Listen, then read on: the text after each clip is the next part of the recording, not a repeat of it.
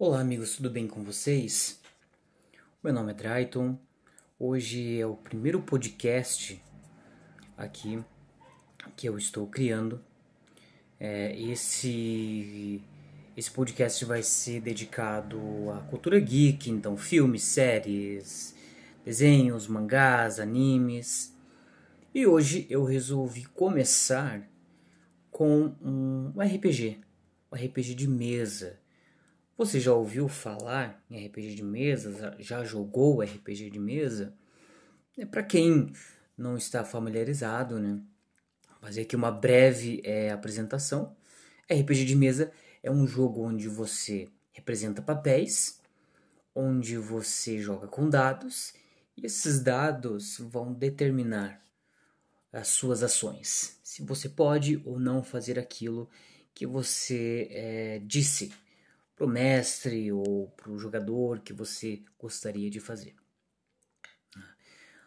Uh, o Mundo das Trevas, que é o RPG que eu vou falar aqui, ele é um RPG muito amplo, então eu não vou me ater em sistemas, em regras, mas falar em um modo geral como ele impactou a cultura pop, como ele foi e é importante para quem está começando e para quem já joga RPG há algum tempo. Estamos falando de um jogo onde você interpreta monstros que se escondem nas sombras. É, eu acho que isso é, é algo que realmente faz do da White Wolf, que é a empresa que criou tudo, né, ser um RPG totalmente diferente de tudo o que até então foi criado, porque até então você escolhia um sistema e você jogava em um lugar específico. Ah, você vai jogar. É, você vai ser um cavaleiro, você vai ser um herói. Enfim, você jogaria num lugar específico, em uma época específica, em um mundo geralmente fictício, um mundo de fantasia. Né?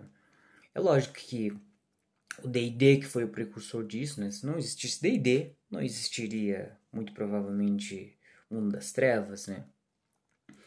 Mas a grande diferença é você poder jogar nos lugares que você conhece. Ou seja, se você for parar para pensar, por exemplo, D&D, você é necessário que você monte uma campanha, um one shot, ou que você vá com a cabeça pensando que você vai pegar em armas brancas né, que são facas, espadas, arco, que será uma cidade medieval, uma cidade onde a tecnologia não é o forte. Pode ter tecnologia? Pode, é lógico, né? Isso as próprias expansões do D&D trouxeram, mas não é o forte. Já se você vai jogar num mundo futurista, você tem que ter bem, bem fixo na sua cabeça, tanto como narrador como jogador, que você vai estar dentro de um mundo onde já existe vida artificial, onde a tecnologia é ultra mega avançada, onde os carros podem voar, onde coisas que não é, o jeito que a informação chega para você é uma coisa que para nós não existe. No mundo das trevas não. Você tem a liberdade de correr no tempo, né?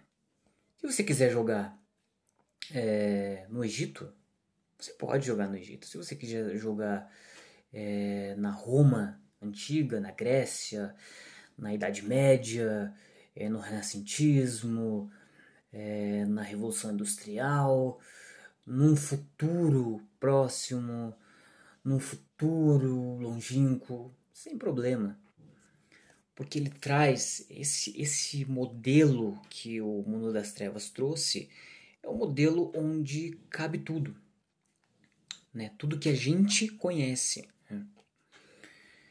E aí que a gente entra no primeiro tópico aqui, que é os personagens, né? Imagina que até então você era o herói. Né? Você matava o monstro, você defendia a vila, você salvava a princesa. Mas agora não. Agora você vai fazer o contrário. Você vai destruir a cidade, tentar destruir a cidade. Você vai matar as pessoas. Você vai tramar contra o seu inimigo. Porque você é um monstro. É, um dos trunfos também da White Wolf é justamente isso, né? Colocar essas expansões. Porque veja bem, se você escolhe jogar como vampiro, você está fadado a uma sina, que é se alimentar, que é beber sangue. E para beber sangue, você precisa de pessoas. Você precisa matar ou você precisa fazer um acordo para ter um determinado rebanho próximo de você. Independente do que seja, você precisa se alimentar.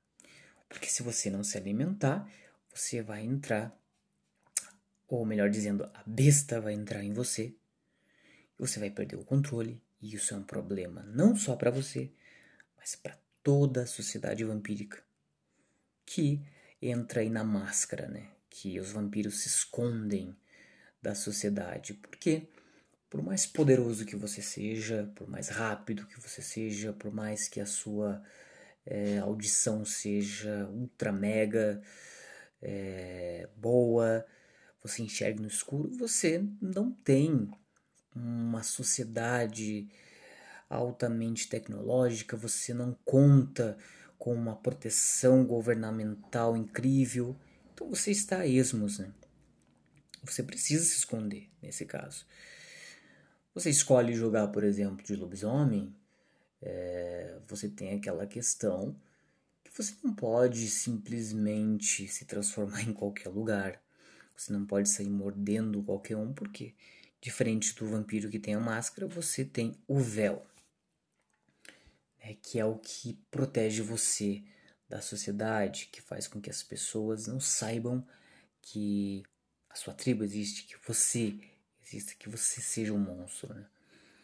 Então, isso são questões assim que realmente revolucionaram, né, que realmente fizeram as pessoas é, entrar é, em uma nova era do RPG, imaginando diferente, né? E aqui a gente também já pode começar a conversar sobre a questão dos balanceamentos do jogo, né?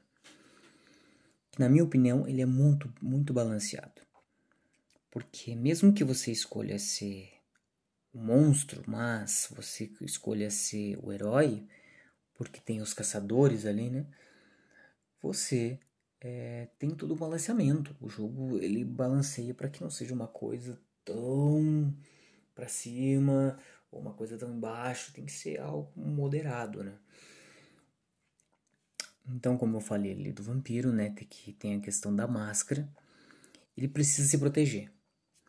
Ele precisa é, é, entrar, ele precisa é, se camuflar na sociedade, ele não pode simplesmente se mostrar, porque serão exterminados né, nesse caso. O lobisomem é a mesma coisa, né? Ah, querendo ou não, é, para qualquer criatura do mundo das trevas, a maior ameaça é a humanidade, querendo ou não. Uh, mesmo que o, o, o, vampiro lute ali com aquela questão né, dos, do, do fim deles, que é os antediluvianos que em algum momento vão acordar, o, o lobisomem lute contra o Wirve, que quer destruir tudo, existe uma outra ameaça que é os humanos, né, que são em maior número que podem ter a tecnologia mais avançada, que podem simplesmente acabar com um clã estralando os dedos. Então, nesse caso, é, também o jogo é primoroso, né? Porque você, pense bem, é, você é um vampiro, você precisa se alimentar, mas você não pode simplesmente se alimentar em qualquer lugar. Você tem que achar uma pessoa que seja sozinha, ou você, se você tiver um rebanho, você vai ter pessoas que se prontificaram ou não a te dar sangue. E ali você vai ter a sua fonte de alimento, né? Para que você possa é, fazer as coisas. No caso do, do, do, lobisomem, toda vez que ele sente a Irving, toda vez que ele vai lutar contra o Irving, ele não pode simplesmente chegar e atacar uma pessoa que esteja corrompida pela Irving. Não pode simplesmente chegar e destruir uma empresa que está poluindo tal lugar. Não pode simplesmente assassinar alguém que está num posto alto. Precisa todo de um, um trabalho é, de espião ali, de fazer aquilo sem que as pessoas desconfiem que alguma coisa a mais está acontecendo, que não foi só um assassinato ou alguma coisa do tipo. E as expansões, elas são equilibradas no caso, porque, por exemplo, se você escolhe seu herói, que seria ali o caçador, você também não tem, é, no caso, o conhecimento de tudo. Porque diferente do, do, do, lobis, do vampiro, que foi abraçado por, por alguém de um clã, né? que vale lembrar que para ser transformado em vampiro não é simplesmente qualquer um, não é qualquer vampiro que se transforma. Existe toda um, uma lei para isso. A pessoa ela é vigiada, o clã ou a seita chega num determinador comum que aquela pessoa vai ser uma boa aquisição para o clã, enfim. E aí ela é abraçada né? mas tem toda a questão do, dos príncipes que aceitam ou não, enfim. No caso do lobisomem já vem de, de, do gênese dele, né? então ele vai se transformar em algum momento. O caçador é, ele tem a convicção, né? mas ele não sabe quem deu esse dom para ele. Simplesmente, em algum momento, essa pessoa estava em algum lugar e ela se deparou com um monstro, que pode ser lobisomem, um vampiro, um mago fazendo uma magia, uma aparição, é, um zumbi, que é o antagonista, né, que é uma outra expansão também, um demônio, enfim. E diferente das pessoas normais, ela não teve medo. O medo não tomou conta da, dessa, dessa pessoa. E ali ela foi imbuída da convicção e ela vai fazer alguma coisa, ela, ela, sabe que ela tem que fazer alguma coisa, uma voz, um instinto. E dependendo do que ela faça, vai ser o tipo do caçador que ela vai ser, né? Então, mesmo que a pessoa é, não não queira aquilo ali para a vida dela, porque ela tem uma vida, né? Se você é um vampiro, se você é um lobisomem, se você é um caçador agora, se você é um mago, antes disso você tinha uma vida. Você tinha é, relações sociais, você tinha um trabalho e agora tudo mudou. Imagina um caçador, né? Eu não quero ser caçador, não quero isso para mim. Mas você está andando com a sua namorada num lugar escuro e você sente a presença de um vampiro. Você sente que tem um zumbi por ali. Você sente que tem uma matilha andando do outro lado da rua. E aí? O que, você faz? Você sabe que isso é real, sabe que não é loucura porque tem outras pessoas também que fazem isso. Então, mesmo que você negue, em algum momento você vai ter que entrar. Então, mesmo o que seria assim o mais fácil de, de se esconder disso que é o caçador, não tem como se esconder. E na questão do caçador, eu acho até interessante porque mesmo que ele seja é, o herói ali, é, o próprio livro traz que caçador, eles, por mais que eles que tenham aqueles que sejam altamente é, num posto mais alto, que tenham uma sabedoria maior, que tem conhecimento, eles desconhecem que os vampiros têm, é, são organizados por clãs.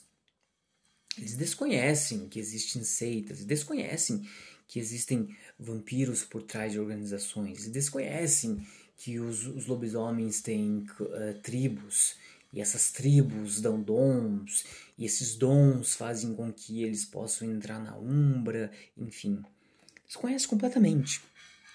Né? Na cabeça deles isso não existe, então isso que é legal, porque você vai jogar com uma pessoa que tem um dom acima dos outros, mas está é, alheio a isso, não, não sabe com quem está, está lutando exatamente, não sabe quem deu aquele poder divino ou quem está por trás.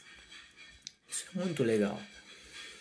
Então, assim, quando você pensa em jogar em Mundo das Trevas, né, o primeiro que vem é o, é o vampiro ou o lobisomem, mas é interessante você colocar todos esses elementos no seu jogo. Primeiro porque o sistema ele é muito fácil, é D10. Então, um, diferente de outros sistemas que você rola dado para iniciativa, rola dado para ataque, um dado para iniciativa, um dado para ataque, um dado para poder, um dado para magia, aqui é só o D10. Então é muito fácil de você entender. Né? É muito fácil de você saber quando você foi bem sucedido, quando você não foi sucedido ali.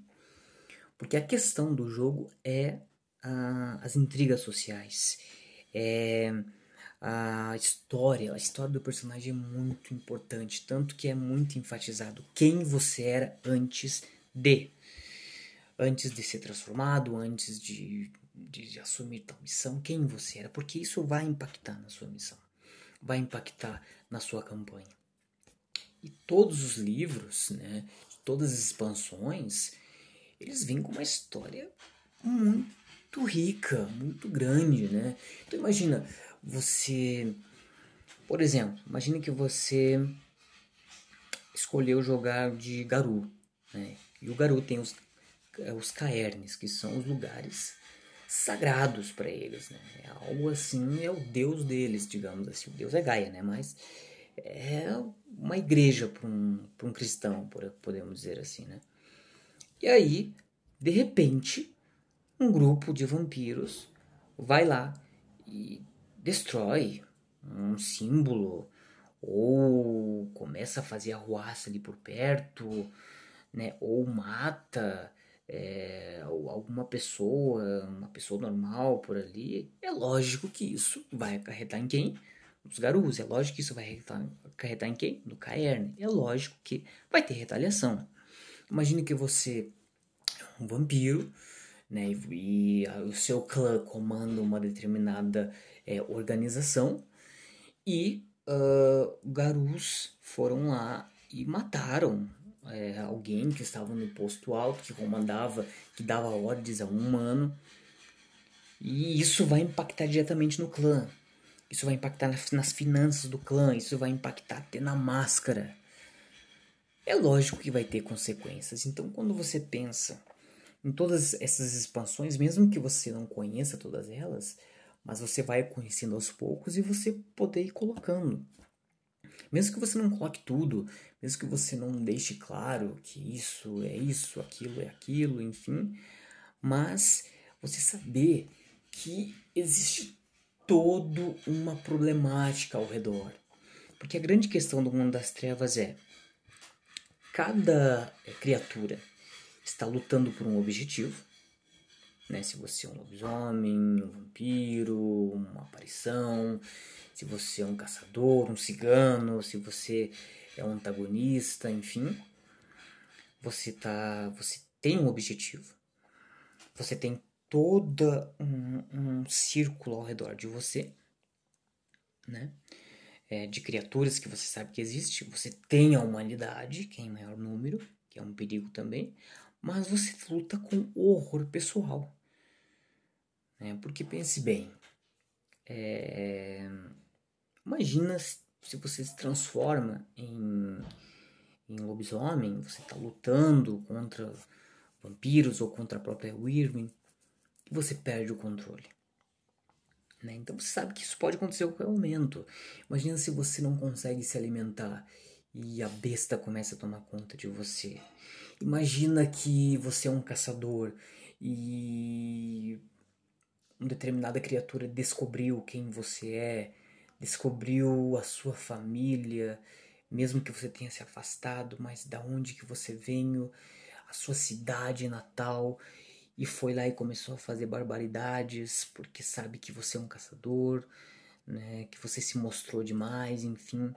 Então imagina isso, o horror pessoal de você lidar sendo uma criatura ou não, e você lidar com esse mundo é, tenebroso, sabendo que a qualquer momento você pode ser ferido com isso. Por você mesmo, por ser quem você é. Então, isso é muito legal, né? Isso dá, assim, é, campanhas e crônicas incríveis, né? De você ter que lidar com isso, né? Então, isso eu acho que no jogo é equilibrado. Até mesmo os zumbis, né? Que são os antagonistas. Né? O próprio livro ele traz, assim, como você jogar como antagonista. É, se você for jogar como antagonista, primeiro que você não vai ser um zumbi. Você vai ser um mestre dos zumbis. Você é, tem o poder de, de, de comandar espíritos e colocar espíritos em corpos sem vida. E esses corpos vão levantar e vão responder a você.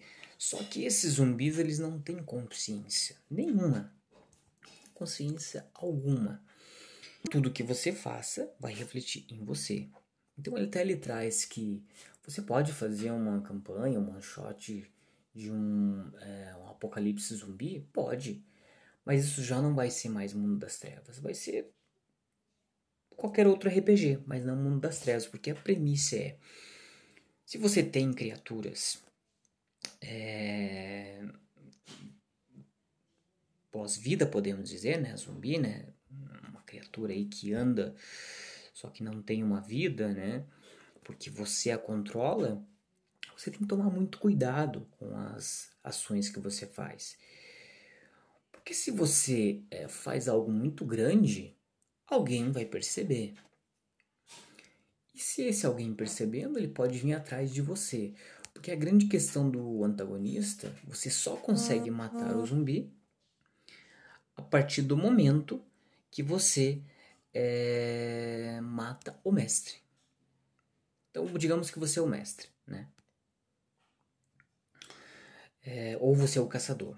Ou você é um, uma criatura que está é, buscando a, aquela questão daquele zumbi que matou um amigo do seu clã, ou um amigo da sua tribo, ou você é um mago e, e matou um amigo seu que era ah, da ordem lá do, do mago, né? Então, enfim. Então imagina só, né? Você vai ter que matar o mestre que ergueu aquele monstro, né? Se você for o mestre e você fizer alguma coisa fora, você vai ter que lidar com isso também. Então, esses balanceamentos que são incríveis, né? Tudo tem uma consequência, igual no nosso mundo real. Se você faz alguma coisa, vai ter uma consequência. Ali também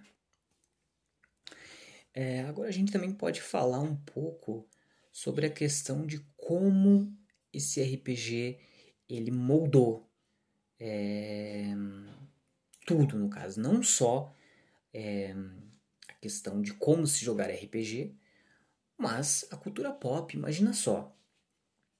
Antes, você é, era simplesmente um, um aventureiro que saía por aí pegando, matando um dragão para pegar um ouro e voltar para casa.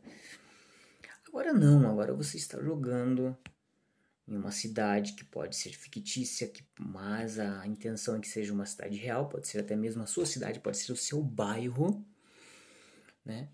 E você está sendo essa criatura ou caçando uma criatura, enfim. Então é inegável que isso respingou na cultura pop. Quem não assistiu aí Sobrenatural? Sunny Jim. Né? Se você for ler O Caçador do Mundo das Trevas, tem muito ali do Sanjin. Tem muito mesmo, sabe? Porque, primeiro, que são dois irmãos caçadores que têm, é, digamos, uma hierarquia, né? Que tem outros caçadores que sabem mais do que eles, tem um jeito específico de matar um monstro, enfim.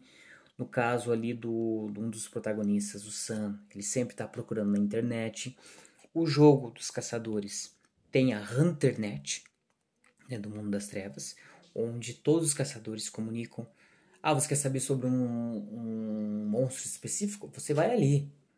Você quer saber sobre como matar um. Se existe esse tipo de criatura, você vai na internet, você vai se comunicar, você vai falar com uma pessoa que está em outro país, outra cidade, um amigo seu, enfim, essa ligação, né?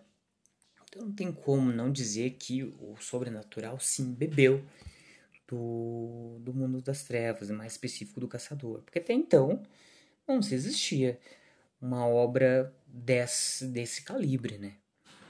Hum, que, com certeza foi inspirada, muita coisa ali foi inspirada no, no, no, no Caçador. O próprio Anjos da Noite, né? até então, uh, filmes de vampiro eram um vampiro solitário, né? um monstro ali que nasceu em algum momento e começou a fazer coisas, né? começou a matar as pessoas. Você não tinha. Se vocês notarem, o primeiro filme é, os vampiros ali eles estão fazendo negociações com o governo. Você pode ver que a mansão que eles moram né, é algo realmente que custou milhares e milhares de, de dólares ali no caso, né? Os carros que eles têm, né? Todo equipamento e é bem específico ali que no, no, no, no filme, né? A protagonista fala, né?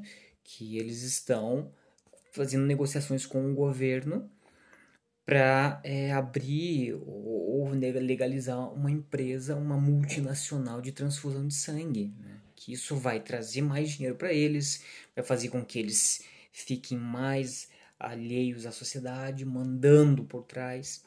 Né? Isso teve até problema. A Wolf acabou processando muito a, os diretores ali do mundo das trevas, né? os roteiristas e tal do Mundo das Trevas, não. Do Anjos da Noite. Porque era muito parecido, e realmente é muito parecido. Tem sociedade, tem é, políticas sociais, é, tem questões sociais. É, você não pode simplesmente fazer, você tem que responder a um ancião que manda uma ordem. Quando aquele ancião não tá, é outro que manda. Né? Tem aquela questão, a gente pode ver muito bem ali o, o Vampiro à Máscara, né?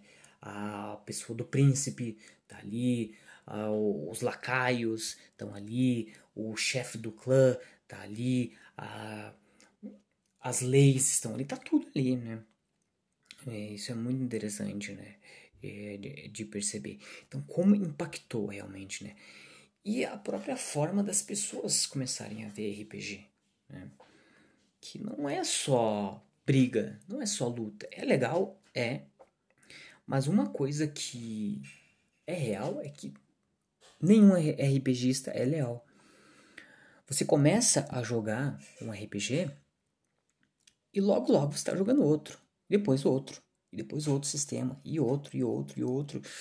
É completamente diferentes. No meu caso, eu comecei com D&D, né? Mas eu achava que o D&D era o melhor RPG, não conhecia outros, mas achava que era o melhor. Quando eu comecei a conhecer outros, eu tava com essa mesma ideia. Não, D&D é o melhor, porque tem dados para tudo, porque tem regra para tudo, não sei o que, não sei o que. Hoje não tem um RPG específico, mas eu me abro a jogar vários, né? Porque isso abre a tua cabeça também. Quando você joga Mundo das Trevas, você percebe isso. Né? Isso ajuda você na interpretação. Quando você vai jogar outro RPG, você está com outra cabeça, você está com outra questão também, né? Então, assim, o que a gente pode falar também é, sobre esse RPG, né, que é de, de, tudo que ele mudou, de tudo que ele transformou, tudo que ele trouxe de elementos novos também, é nessa questão de você é, ter essa liberdade, né? De jogar, como eu falei, né? De jogar em qualquer época também, em qualquer momento. É, esse balanceamento que ele traz, que é, que é muito importante, é muito, muito bom, realmente, essa coisa de contar histórias, né?